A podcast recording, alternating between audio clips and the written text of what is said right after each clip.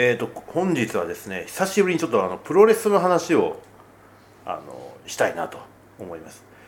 あの僕プロレス大好きでねあの今年もあのもうすでに10回ぐらい生観戦をしてるわけなんですけどなかなかねちょっとお話しするお相手がいなくてあのこなかなかちょっと最近プロレス話できてなかったんですけどで今回はですねあのプロレス話をするにはやっぱりね格闘家をやっぱりお呼びした方がいいなということを思いまして、えー東海大会の愛知東海大会のですね少林寺拳法の優勝者を、えー今日はゲストにお呼びしてます。本日のゲストはこの方です。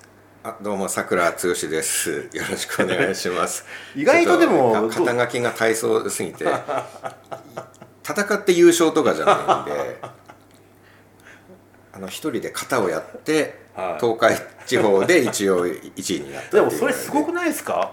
オリンピックでもあの僕この東京オリンピックのあの空手のほら型のあれはすごかったですね。あれ。はい。うん。ああいう迫力がもああいうイメージなんでしょ？少林寺拳法の型も。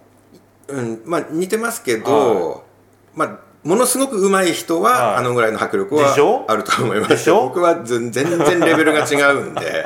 でも優勝者じゃない。あの金メダルの人と比べたら小指でダウンさせられるぐらいのレベルなんですよね 全然レベル違うんですけどまあでもまあああいうことですよ、うん、ね。やってることはああいう感じですしょ？そういうねやっぱりプロレスの話ってなかなかねプロレスファン同士で話しちゃうとね,、ちょっとねマニアックな方向に行き過ぎる嫌いが結構あって、はい。あの結構好みがね細分が今しちゃってるんですよプロレスの世界って、なのであえてね今回、はい。格闘家とプロレスに対して話をしたいなということで、ちょっとねさくらさんに。プロレスも結構僕もマニアックではあるんですけどね。はい実はあの6年半前ですよ。前回プロレスの話をしたの、はいはちょっとあの僕が話しすぎちゃってね。あ の怒られちゃいました。プロレスの話をもう何回にもわたってはい。4回ぐらい全4回で、はい話しました、はい、途中あの懐かしい、はい、あの いろんなトラブルもありましたけど、あの時録音機材のね、録音に途中で切れてたっていうのがありました。た。はい。あの時だからね、4本撮ってるんで、多分ね、5時間ぐらい話してるんですよ、あれ。間違いなく。まあ長かったね。違いなく5時間話してるんですよ、僕の記憶だと。さすがに5時間も話すと思ってなかったんで、あの ちょっとレコーダーのん。メモリーがなくなっちゃったんですけど、今回はそんなことなくちゃんとはい。レコーダー削除してきましたから、中身を。たっぷり話していただいて結構なんで。いつも長いんですよ僕話し出すと。大丈夫大丈夫です。全然大丈夫です。はいというわけでございまして本日は、えー、桜剛さんをお迎えしてお送りします。スタジオスモーキーお願いします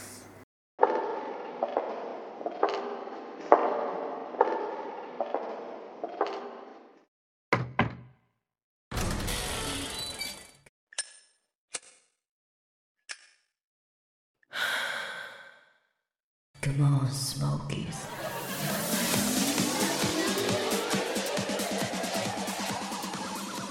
いうわけでございまして桜さんあのちょっとプロレスの話を久しぶりにしたいんですけど、最近どうですか？プロレスないしそのプロレスに関する何かで桜さんがこうフォローしていることって何かあります？僕はちょっと最近あんまりプロレスに触れてなくて、えどうしても昭和プロレスとか、はいはいはいはい。まあ、平成ぐらいまで闘魂三重視四天王あたりがピークなんですよ好きだった、はい。のでどうしてもまあ過去の話になっちゃうんですけどうん。最近 YouTube いっぱいプロレスラーの人やってあますよ多いですね。ね多すぎるぐらい、うん。あらかたやってますよ、うん、見切れんですよあれ。本当に。ライガーチャンネルとかは僕は、はいあの YouTube 音声だけ出して、はいはいはいはいはい。で旅行行った時とかにそれを聞いたりしてるんですよね。BGM 代わりにね。はい、はい。蝶野選手もやってますよね、はいはいはいはいはい。で最近は僕が一番興味を持っているのが、ブル中野のおーはいはいはい。YouTube あ僕も見てますよあれ。僕は全部は見てないんですけど、はいはブル中野チャンネルっていうのがあって、ね。まあ極悪同盟のいはい。あの僕が多分子供の時ぐらいにもう現役だった人ですよね、ブルそうですね。中あの野って。クラッシュギャルズのうん、時代に出てきたダンプ松本のパートナーだったんです若手の時にとなると30年前とかもそうなりますよね。えーとですねあれは僕と年バレちゃうけど40年弱前じゃないですかクラッシュギャルズの時代は。そんなにか、はい。それぐらいから出て行くか。きてはそう考えるとクラッシュギャルズまだ現役でやってるじゃないいまあやめてはまだだ復帰しみたいな感じ、40年もやってるのがすごいな、40年,、うん、40年弱37年ぐらい前からかな、あの時あの女子プロレス25歳引退制ってのありましたからね全日本女子プロレス。あ全場は決まってたんですね、はい、でその後そのまあダンプ松本が引退して極悪同盟って自分で作って、うんうん。でそこからやっぱり一回人気がすごい落ちたんですよね前女が。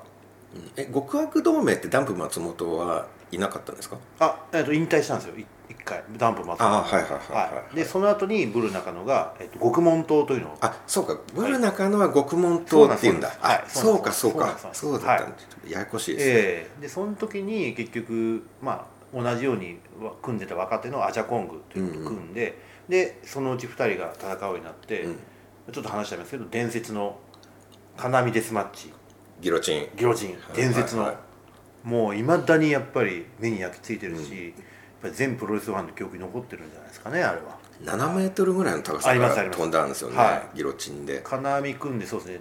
金網組んでは6メーターなんですよ、うん。てっぺんが。でプラスブロの中の身長ですから16070ぐらいあります。よね、だから7メーター以上ですわ。あれはすごかったんですよあれは。本当に。よくよくぞやったっていう、うん。あの時代に。僕女子プロ正直あんま見てなかったんですよ、えで「週刊ゴング」とか読んでたんですけど、はい。女子プロはそんなにはい。読んでなかったし注目してなかったんですけど、えブル中野は引退してからの方が知ってる、しまあ、知ってるっていうか、はいはいはい。注目をしてて、まあ、特に最近 YouTube を見てるええなんか上品じゃないですかあの人すごい。確かにそうですね。うん。あのブル中野チャンネルでやってるのは対談とかよくしてますよね、主におしゃべりを、はい、で、はい。それがなんかおっとりしてて人当たりいい感じなんですよ確かにね確かに。神取忍とか、はいはいはいまあ、昔の戦ってた人たちアジャコングも出てましたし、はいはいはいナンプ松本も出てましたし、ジャガ横田とかじゃがいことありましたね。井上京子とかもいましたけど。でそのおっとりした昔話を聞いて、で他の動画を見るんですよ、まあ、はい。YouTube って関連動画いっぱい上がってくるじゃないですか、え。だからブル中野チャンネルを見るとブル中野の現役時代の試合の動画とかはいがおすすめで上がってきてくるんですけど、はい。その試合とか見るともう外見も迫力も全く違ってるんですよ、今の姿と、この2人が同一人物っていうのがもう信じられないぐらい現役時代めちゃめちゃ怖いんですよ。体も大きかったしね。そう。はい。今の倍ぐらいありますよね。そうですね。でアナウンサー殴ったりやしてるんですよね。はいはいはいあとマイクパフォーマンスがかっこいい。すそうごいね。FMW に乗り込んではいった試合とか北斗晶とブル中野と組んで、FMW は九度目九度目組と、はいはいはい。コンバットコンバットトヨタやって、ね。叩きのめして、はい。であのブル中野と北斗晶の試合見たかったら、全日本女子に来いって。そうそうそうそうかっこいいと思って。でしかもあれ本当はマイク使っちゃいけなかったんああそうなんですか。あの FMW は大仁田しか使っちゃダメなんですああはいってはいはいはい。そうでしたね。うん。そうでしたね。で大仁田がもう激怒して絶縁状態みたいになったらしいんですよ。うん。ターザン後藤も激怒してたみたいですね。ターザンと大仁田がもうすんごい怒ってたみたいなんですけど、うん。まあ、それも試合前に若手に言ってたらしいんですよ、絶対マイク取ってこいっつって若手に命令しててで取ってこさせてマイクパフォーマンスをやるっていう。他のマイクパフォーマンスとかも見たんですけど、本当にかっこよくて、うん。それがあのブブル中野チャンネルでおっとり喋ってるのと一致しないんですよ頭の中で。同じ人物だっていうのが、うん。頭の中で一致しなくて混乱するんですようね、ん。このこの人がこの選手だったのっていう、か人ってこのぐらい変われるんだっていうのと、あとは今の姿は多分本当の彼女だと思うんですよね。そう考えるとん。もともと別に怖い人じゃなかったっていうことなんですよね。でそれだけに余計プロとしての凄さを感じたんですよ。そうですね。なんかもともと素で超怖い人とか悪い人だったら、悪役やるのもそ,、まあ、そんな大変じゃなさそうじゃないですか、ええそのままなわけじゃないですか、えでもそのあのおっとりした人があれだけ強かったし、怖かったっていうのが、もう本当に仕事人っていうかプロフェッショナルだったんだなって思って、あの神取忍とチェーンデスマッチっていうのをやった、はい。その試合は僕見てないんですけど、ええ。その話をしてて、うん。でそれによると神取忍が眼底骨折かなんか目の周りの骨を折ってたらしいんですよ。そうですね。その試合をする前に、はいはいはい試合をする前の時点で、うん。もうなんか練習かなんかで骨折っちゃったらしく。確かね。僕の記憶が間違ってなければあれなんですけど、天竜とミックスのマッチやって天竜にボコられて、あれで折ったんですかね。グーパンチをね思いっきり食らってボコボコになってた。あのもう顔が2倍ぐらいになってたは。いあの後のじゃなはかったかな。これ違った写真は雑誌で僕は見ましたけどね。違ってたらごめんなさいでもうチェーンデスマッチをブル中野とする時点でん。目の骨を折ってて、で、まあ、ただプロレスって弱点攻撃をしなきゃいけないじゃないですか。うん。でカンドリはあえてその折れてる目の部分をアピールしてきたんですって。やれるもんならやってみろみたいな攻撃してみろみたいな感じで目をこうグッて突き出しはい。てきたらしく。でもちろんブル中野はその試合ではもう売られた喧嘩を買うみたいな感じではいもうそこ攻めまくってん。骨折ってるところを攻撃しまくったらしいんですけどあの後からっていうかその動画でブル中野が話してるのを聞くと、そのカンドリがここやってみろっつって目を突き出してきた時に、いややめてやめてって思ってたらしいんですよ。あいやもうもうそれ無理だからって心の中で思ってたらしいんですよね。でそれその話を聞いて、はなんかやめてやめてって思ってるのに実際はもう「この野郎!」とかっつって ボコボコにしてたわけじゃないですか。そうですね。いやその話もすごい話だなって思ってうん。相手の目を潰すぐらい攻撃してたっていう内心ビクビクしながらも。それは本当にキャラクターをしっかりプロとして作り込んでたんだなっていう、そうですね。あの一個おすすめの動画があって、はい。あのうっちゃんなんちゃん全日本女子プロレスあ、えー全日本女子プロレス訪問、はいはいはい。うっちゃんなんちゃん全日本女子プロレス訪問っていう動画があるんですけど、えブル中野が出てるんですかね、はいはい。あのうっちゃんとはい。勝俣邦和はいはいはい。と関根さんがジャイアント馬場の真似をして、はい前町のじ事務事務所に行って、はい。ブル中野とその極門島の若手と戦うっていう動画、これがすんごい面白かったので見ていただきたいなと。これが僕が見た中ではプロ意識みたいのをすごく感じられる動画で、まあ、登場時からブル中野ものすごい怖いしとヌンチャクさばきすごいんですよ、ですね。ううん。すごい綺麗なヌンチャクさばきしてて。それでその怖さをひたすら貫く、はい。芸人相手に怖さをずっと貫くすごさっていう。であれを当時っていうかう売りなりかな？はい。やるならやらねば、うん。あれを見てる時当時その動画を見たらうわブル中の怖いやつだなって思うぐらいだったと思うんですけど今の姿を知っててその昔のバラエティに出てる動画を見るとそれもその落差があまりにもすごすぎていやプロの中のプロだなって感動したんですよね。今の音話でおっとりしたブル中のを知った上であれ見るとあこれを仕事としてやってたんだ。この怖さを仕事で出してたんだっていう。あとなんかかっちゃんがボロボロにやられるのがすごい面白くて。なんかね、まあ、最初は若手と戦ったりしてるんですけど、はいはい思いっきり蹴られたりうん。投げられたりしてて、うん。本気で痛そうなんですよ。うん。でね多分それ若手の人とかがバラエティ慣れしてなくて、あのうんリアクションする時間を与えない、はいはいはいはい。それがすごい笑けましたね。大体1回投げたら「うわまあまあってー!」っつってゴロゴロ転がるのがセオリーなんですけどそそね。の動画のかっちゃん「いってー!」の「い」の時ぐらいで次の技かけられても リアクション取る時間もあんま与えられずにただ痛がってるだけっていう。痛がり損そうそうリアルに痛そうですんげえ面白いんですよそれがなんか休む間もなく蹴られたり投げられたりしてるって。で関根さんがブル中野の全量のギロチンドロップを食らって「この野郎!」っつってロープに飛んでの全力のギロチンを関根さんが食らってて。あれは面白かった。今見ても面白い。もうぜひ見てほしいですね。そ YouTube れ見でます後で。見れるんで。うんあとあのはい。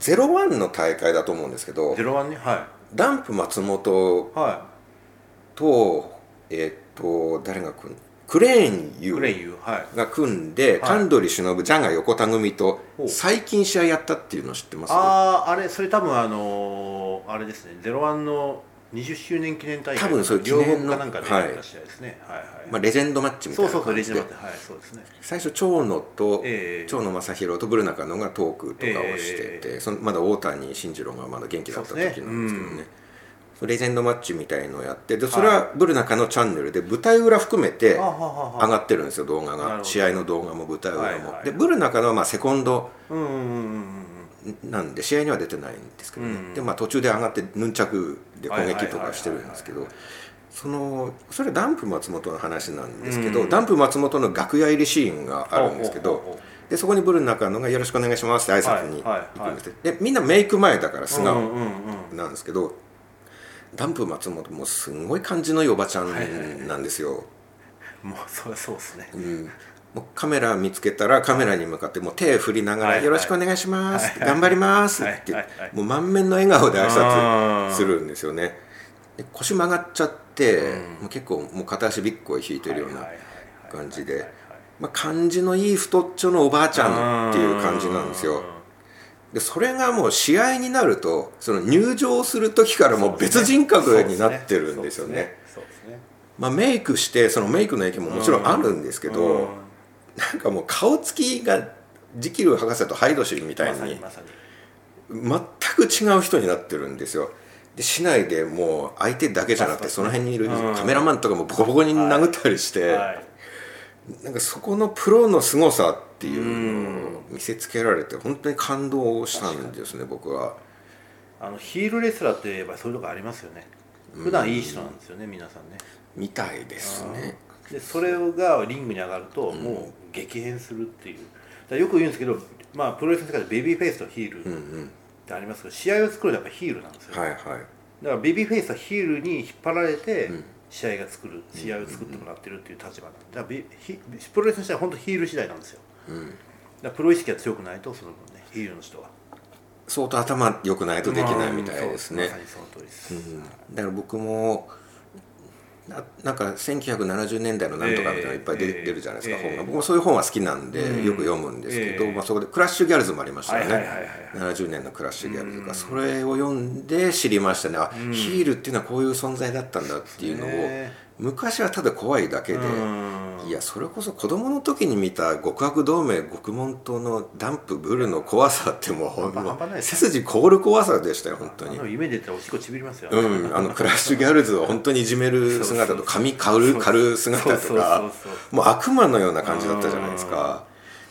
ここまで印象が変わるとはっていう驚きがあれがでもなぜできるかって話なんですよね。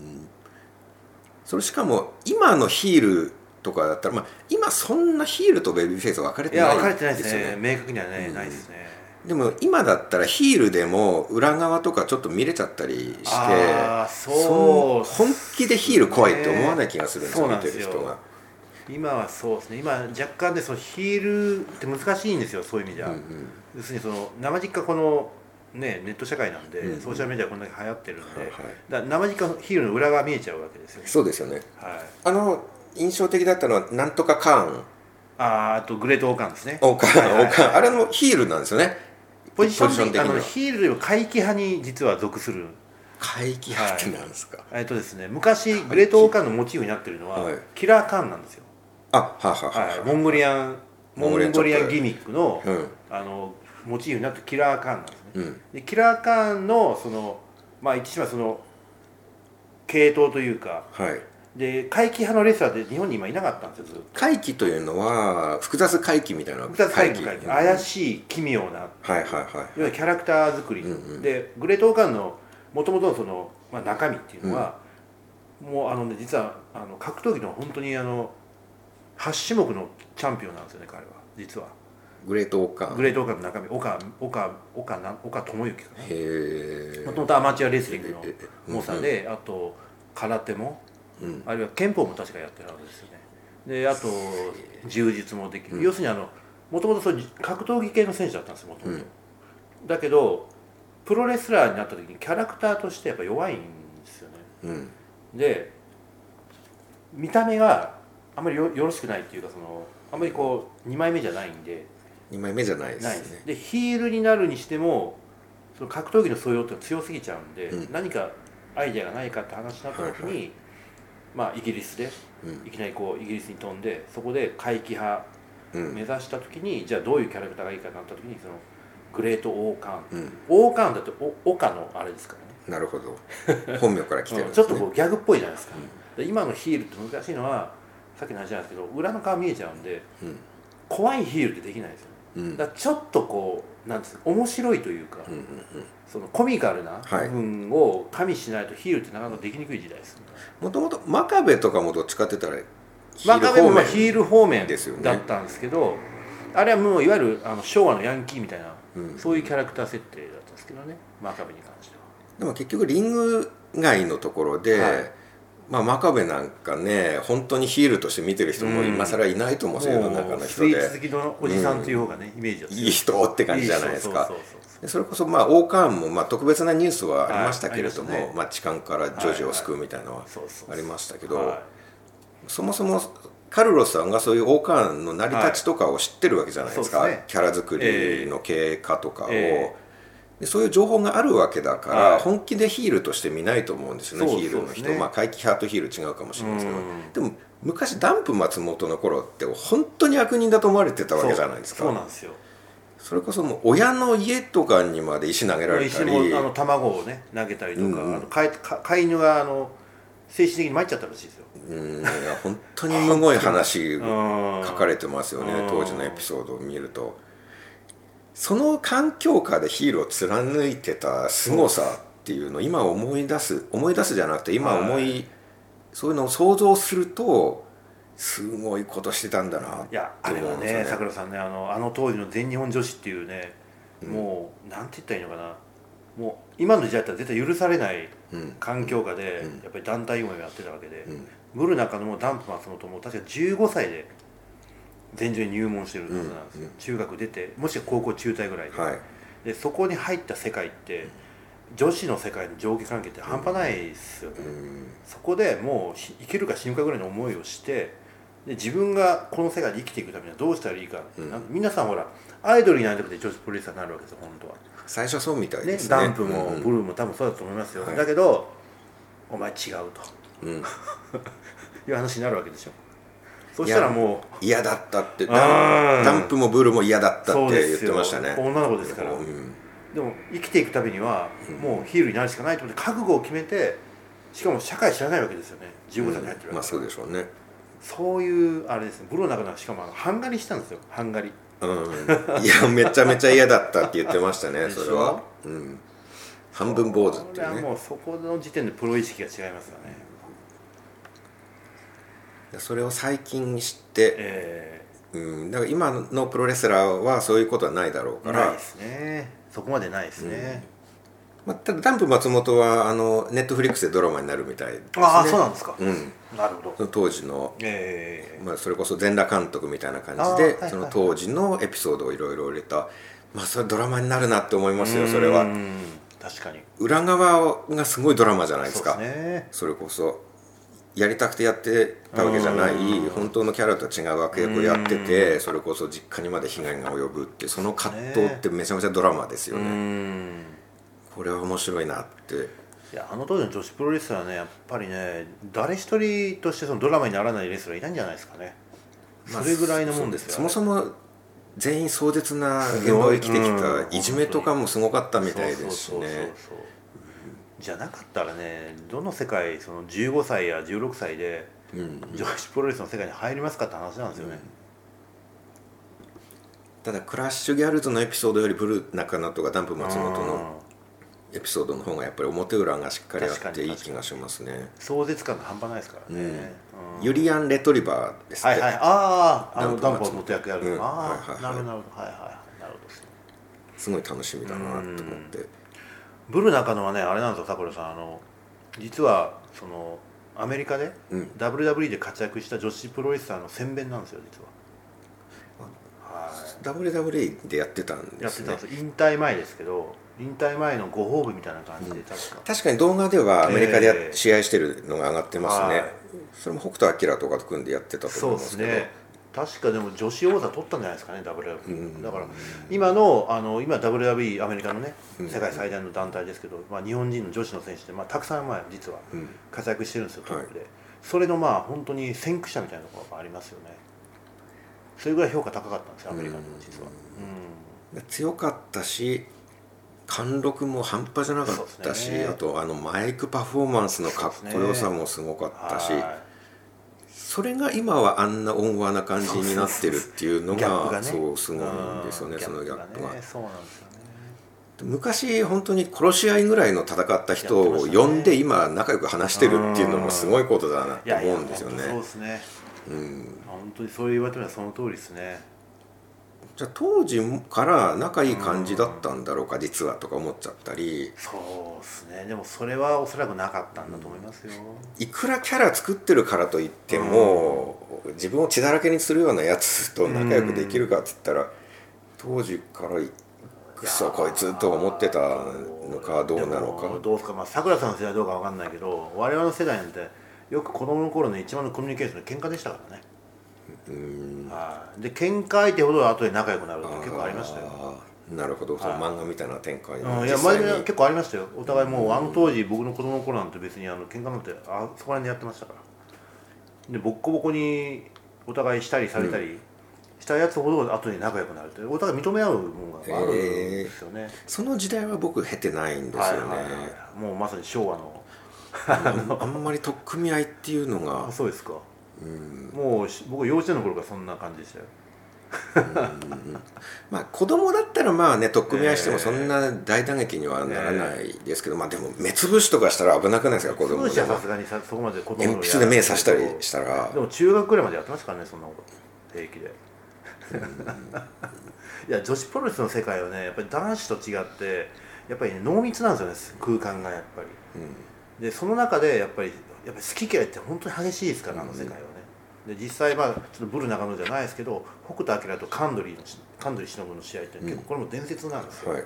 お互い顔が変形するまで殴り合ってるんですけど、でも結局やっぱりあの二人ってどっかでお互い信用してるからできるってやっぱあるはずなんですよね、でも事前にそういう仲仲が良かったかって言われると決してそんなことはないと思います、うん。はい、あの当時のやっぱり女子プロレスラーってみんなそういうとこ持ってたんじゃないかな、うん。まあ、特に月日が経てば分かり合えるっていうのはすごいある、ますよね。ありそうですよね、はい、しかもお互いもう現役じゃないんで、うん。引退しちゃってるからそうですよね。れはあると思いますね、まあ、トップレスラー同士ですしね。そうん。まあ、殴り合ったとはいえ、うん。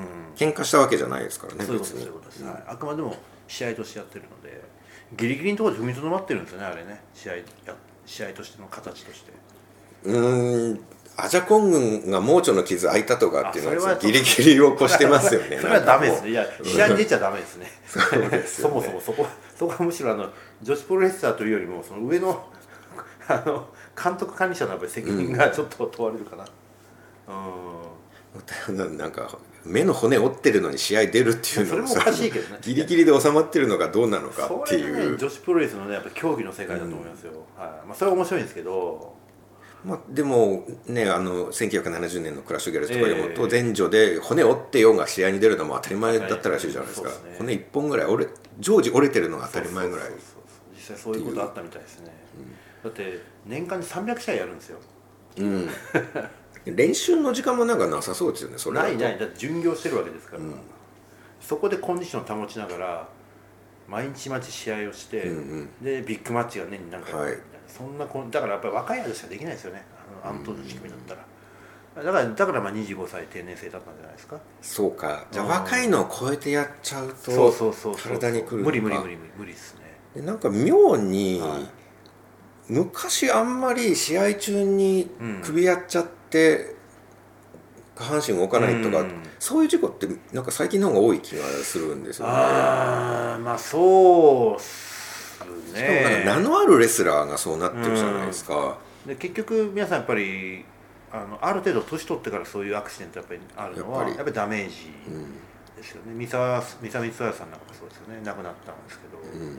三沢大谷、はい、大谷さんもそうですね。高山。高山もそうですね。はやぶさも同じですはやぶさはちょっと技のミスでしたけど、まあてかみんな変な落ち方を首から変な落ち方をしてやってますよね、共通してるのは。ただ高山なんてはあれ回転見方面かけてダメだったんですよ。あはいはいはいはいコンパクトな技ですねあれは。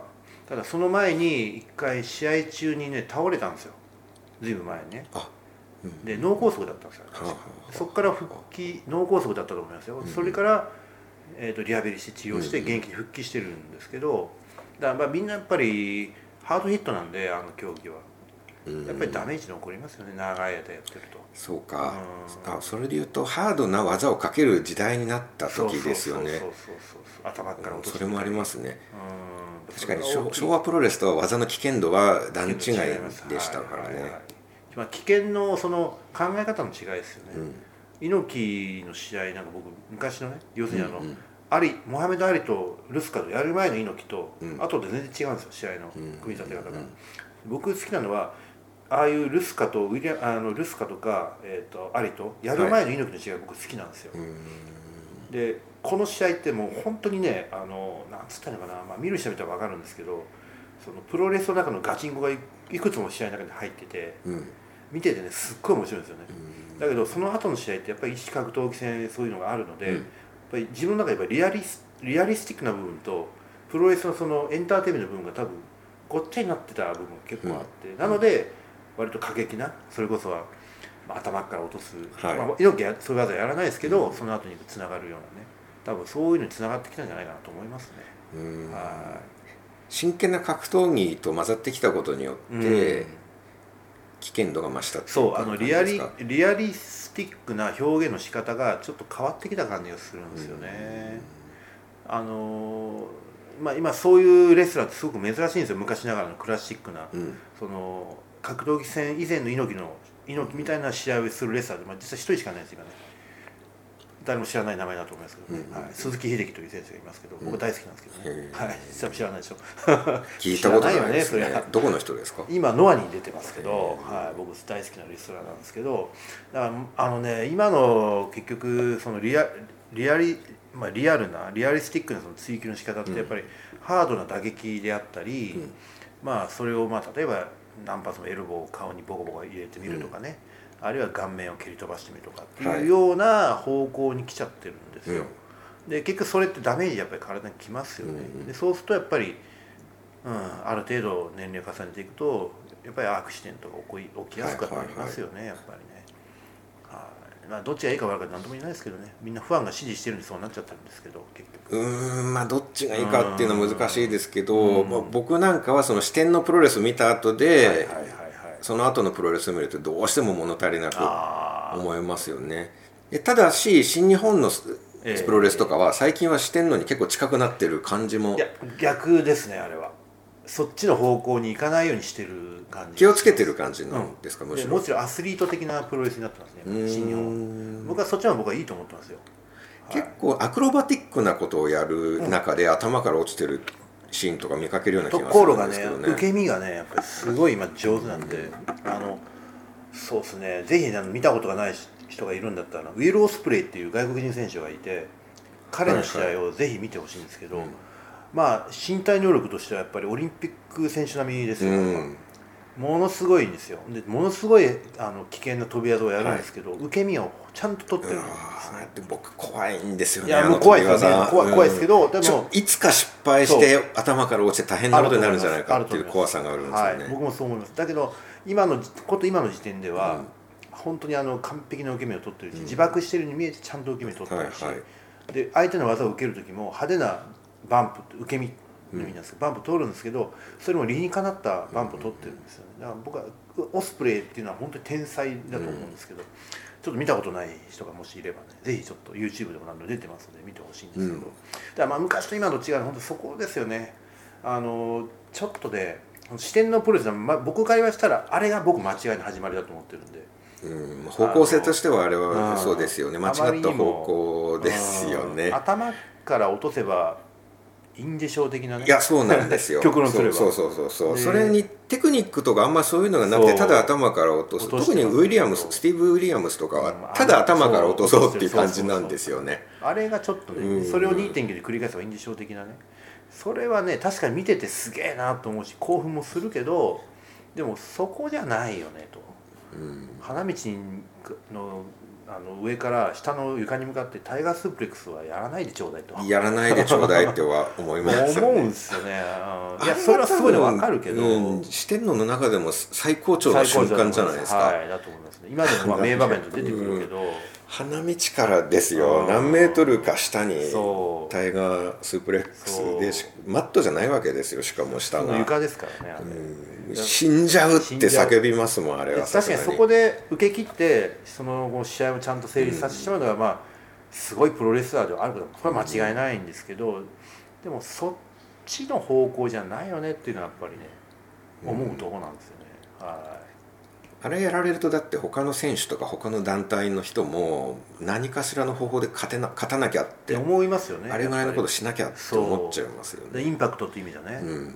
でそこがね結局できないそのああのアスリートとして間に合わない人たちが今何やるかとやっぱデスマッチに走っちゃってるんですよ、うん。最近のデスマッチはねまあえぐくて例えばあのなんですかねシシカバブじゃないけど焼き鳥かなんか刺す手尽くしあるでしょ。あはあはあはあ。は見たことあります？このほっぺたをあうんうんうん串で貫通させてみたりとか。え貫通までしちゃうんですか、はいはいはいはい。あのおでこに串が刺さってるのはよく見かけますけどね。あのあれ竹串ですよね。うん、あそうそうそうそう、ねあと焼き鳥の串みたいなあとそうですねあと剣山とか頭に刺したりなんかして、そのまま試合しちゃったりとかね、はい。今かな金の串をねほっぺたの右から左に貫通させたんですよ。えーそれは試合中にやるんですか、はい。ってことはお互い合意しながらやってるわけなんですけど、うんでもねそれはねもはやもうホラーの世界なんで僕デスマッチはねいや葛西潤っていうデスマッチの天才いるんで、いるんですよ。で僕大好きなんですけどでもちょっとねそれはねあの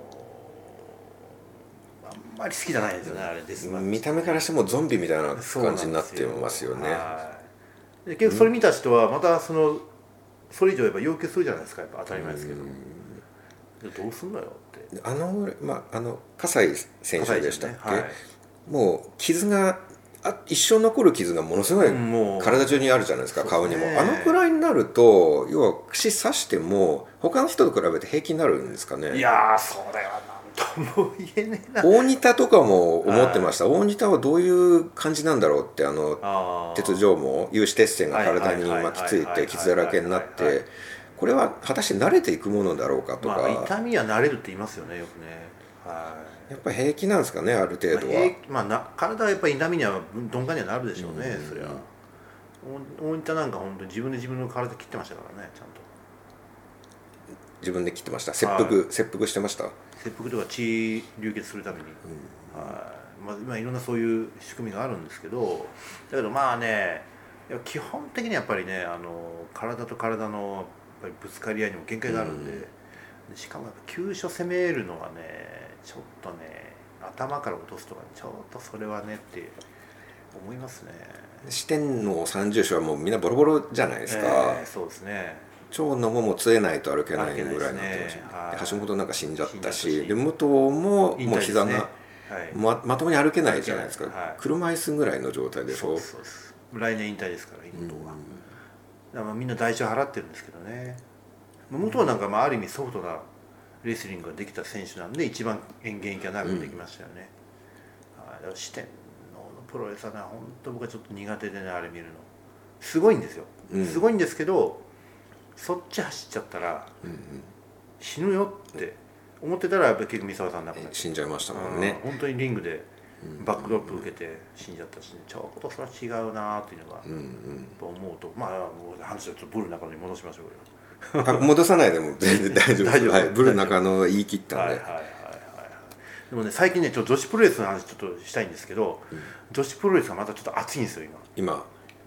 はいスターダムという団体が今ぐんと伸びてきて、今リアルにアイドルとかプロレスやってますよあねのそうなんです。今ねじあのプロレス界で女子プロレス界で二大潮流があって、はい。スターダムという団体と、東京女子プロレスという団体があります、で東京女子プロレスは今桜井さんがまさに言った通りアイドル路線なんですよ、完全にアイドルがそのあのなんとか SKE48 の人がやってたりいますとか、よね。はい。まあ、そういう種類の人が、まあ、実は東京女子、これエンターテインメントをはい。目指してるんですね、でスターダムっていうのが新日本プロレスと同じあのグループ会社なんですよ、うんなるほど。でそこ提,、まあ、提携ではまあいろんなことやってます。でスターダムっていうのは一番今勢いがあって、うん。見ててもやっぱ面白い試合がねすごくレベルがむちゃくちゃ高いと思いますね。うん。多分世界の中でもトップクラスなんですかねスターダムって女子の中であそうなんですね、はい。アメリカの女子プロレスってなんか本当にあのレベルめっちゃ低いんで。うん、アメリカのプロレスは僕は楽しめないんですはいはい。なんか安全だなっていうのはすごい感じます。そうそうそう安全だろう怪我しないだろうなってすごいそれそれは第一前提でやってますよね。感じますねだあのスターダムはね試合はね本当に見てても面白いですね。うん。レベルめちゃ高いしでギリギリも踏みとどまってるところでやってるんで、試合を。だ昔の前場テイストもちょっと入ってるんですよねやっぱりね。スター選手誰ですか？今ねいっぱいいますね。有名なところでジュリアっていうあのイタリアイタリア生まれまあまあハーフですよね、うん。ジュリア僕ジュリアって一番好きなんですけどあと、あのあれですね。えビッグダディの娘。娘。はい。詩美ちゃん。林下詩美ちゃん、この選手は強いですよ。柔道のせん柔道の出身なんで、であと朱里という選手がいて朱里っていう選手はえっとまあもともとプロレスから始まってるんですけど、はい。あのけ違う違うシュートファイティングもやってたんですね、うん。シュートボクシングとかあと,、えっと総合もやってましたね、はい。で今はプロレスに専念してますよね。彼女もいいレスラーですよね。であといっぱいいますよ。スターダムは。本当数えきれないぐらいいい選手、それは何か映像で見れる映像はねスターダムチャンネルっていうのは YouTube であってはい。試合はダイジェストでは見られますよね。なるほど。これはちょっとおすすめしたいです、で YouTube で見ればいいんですね。一回ちょっと見てもらえれば、うん。はい非常にあの綺麗な女性が多くて、でちゃんと見るには、まあ、今のところ会場に行くしかない感じ。会場に行くかあとあの有料チャンネルに入るか。月900円ぐらい払ってみるか。うん。それはスターダム専用のチャンネあルりますあります。はい。すごいいい試合してますね、へえ。はい、専用のチャンネルっていつもスターダムやってるんですか？あだからスターダムの試合をあの試合数の試合数がめっちゃ多いんで、はい。それはあのライブ配信あライブ配信じゃないアーカイブで全部配信してるんですね、はい、じゃあ毎日何かしら放送してややってますやってます。はい。夜中まで。夜中まで。まあ24時間見られますから。そんなあるんですよコンテンツありますがあります。はい毎日で24時間流すほど。まあもちろんあの繰り返しですよ。アーカイブです。はいはいはいであとそのオフのオフショットの,、うん。あのシーンとか出てるんで、あれは結構見応え僕はまず契約してるわけじゃないですけど、うん。見てる人に言わせればあれは面白いなって言ってるし、はい。実はあのコロナでうん。プロレス界も観客動員がガタ落ちになりまして大体ね、えー、とコロナ前と比べると今平均で新日本プロレスって今ぜコロナ前の6割なんですよ観客がうん。戻ってんの。ところがスターダムってコロナ前と比べたら、えっと、この間、まあこまあ、新日本プロレスとスターダムの親会社でブシロードっていう、はい。けカードゲームの会社なんですけど、はい。上場会社なんで、うん。決算発表するんですよ、うん。そうすると当然その子会社のスターダムとか新日本プロレスの決算決算も出さなきゃいけないんですよ、でスターダムはえっとね、えーコロナ前に比べると確かね全240%ぐらいの観客動員数。何がそんなにやっぱ YouTube チャンネルからいややっぱり試合が面白い、白いまず。うん。これが一番。クオリティが高い試合の。きっかけはでもつまりその巣ごもりでみんな YouTube でその動画とかを見たきとっかけとか思いますね。そういうことじゃないですかね。はい、もっと言うとそのスターダムって、まあ、もちろん最初からブシロードの傘下じゃなかったんですよ。もともと違うもう独立系の団体だったんですけど、でそこにスタあのブシロードが出資をしてでその時にちょうどコロナが来たんですよ。うん。で要するに無観客で試合をやっぱりやって、はい。それを配信でやって、はいはい。そこでやっぱり不安がついて、でスター選手をどんどん引き抜いたんですよ。いろんな団体から、でそこで今のブスターダムの原型ができてみたいなそんな感じ。ジュリアだってもともと強豪団体にいた選手ですから、へえはい、で、まあ、引っ張ってきたんですよね。でどんどんどんどん新しい選手を今入れていってとにかくあの群雄割拠の状態ですね。だから一人や二人は推しは絶対見つかるっていうなるほどそねんな感じですいやもう YouTube でとりあえずぜひ見てたいと思います。本当にあのいい試合をしてます。あのプロレスをテレビ中継で見てるとあの観客席の静けさがもう全然慣れないですね。今ね僕、本当今年まあ正月も実はあの三が日であの5試合ぐらい行ってたんですけど、はい、まあまあ行ってるんですよ結構なうん今年ね、でも今ね声出しちゃいけないんで、うん、G1 グランプリとかも G1 クライマックスはあの武道館 G1 3クライマックスか。G1 クライマックス武道館3連戦をちゃんと行きましたよ、3日間とも。さすが相変わらずさすがですねそこは、でも声出せない。うん、拍手なんですよ全部そうかったですよあれがなんか地味っていうか雰囲気出ないっすよ全然あ出ないっすね。れテレビで見ててもかったるいんですよあれ。拍手。マスクみんなマスクして拍手。なんだそれって思いますね。でみんながほら選手が打ち合う時に打ち合うそのエルボー打ち合うじゃないですか、うんそのアクションに合わせて拍手パーンパーンってあるんですけど、うん。歌舞伎見に来てるわけと思うちょっとね。全然雰囲気出ないですね。あの歓声があってこそですよね。あの地響きプラス歓声があってこそのプロレスの良さ。まさにそれ。クライマックスになってはい。山場になって2.9で返してもただ拍手。静かに拍手ですもんねだけどねそこにやっぱりレスラーの技量って結構出て、うん。さっきのオスプレイ、はい。この先日見てきたあの g 1クライマックスの決勝戦が、まあ、岡田和親とオスプレイの試合だったんですけど、もうね感覚がね自分を制御できないんですよ。要するにその、うん。すごすぎちゃって、はい。どよめきなどよめきですね、でただプロレスラーでみんなマナーいいんで、はい。まあ無駄にや何もやらないですよ、うやらないけどもう我慢できないでうおーみたいな感じで、うんうん。あれはねこのコロナ禍の中でやっぱりもう出色の試合でしたね、うんなるほどね。は逆にリアルに客の興奮度がい、そうそうそう。分かるっていう結構上がっちゃうですね。うん。それすごいですね。マスクして喋らないのが基本でももう自然にどうしても声が出ちゃう。あのでねそういう試合ってねやっぱり館内の熱が上がるんですよね。温度が。うん上がるの分かるんですよ、うん。あれ上がりましたね。あの試合は。うん。本当すごかった。はいはい岡田和親とオスプレイの試合が多分今新日のドル箱ドル箱一番ねものカードうもう鉄ですよね。板ですよね、うん。はい。もうやっぱりまずまず外れないんでこれは、うん。見ててちょっと怖いんですけどね。高く飛びすぎて。確かにそれはあると思いますね、で男子プロレスはあの飛び技を受けるのを一人で受けるじゃないですか。ね。その怖さもあって。確かに確かに。女子プロ見るとなんかみんなみんなちゃんとみんなで一斉に支えるっていう。あれが女子プロフォーマントですあれ面白いんですけどね なぜかなぜかセコンドの若手が隣に並んでくるっていう技を受けるときに。まあ、男子はそれやらないですね、確かに、うん、1対1でやりますからね、はい。まあ、ちょっと久しぶりにちょっとプロレスの話をさせていただいたら非常に盛り上がりますね。はい。またちょっと付き合ってくださいプロレスの話ね。はいはい、はい。い、くらでもできます、はい。ありがとうございます。本日のゲストは桜剛さんはいでした、あ A ワタ聞いてください。ではまた聞きましょうね。ありがとうございありますがとうございます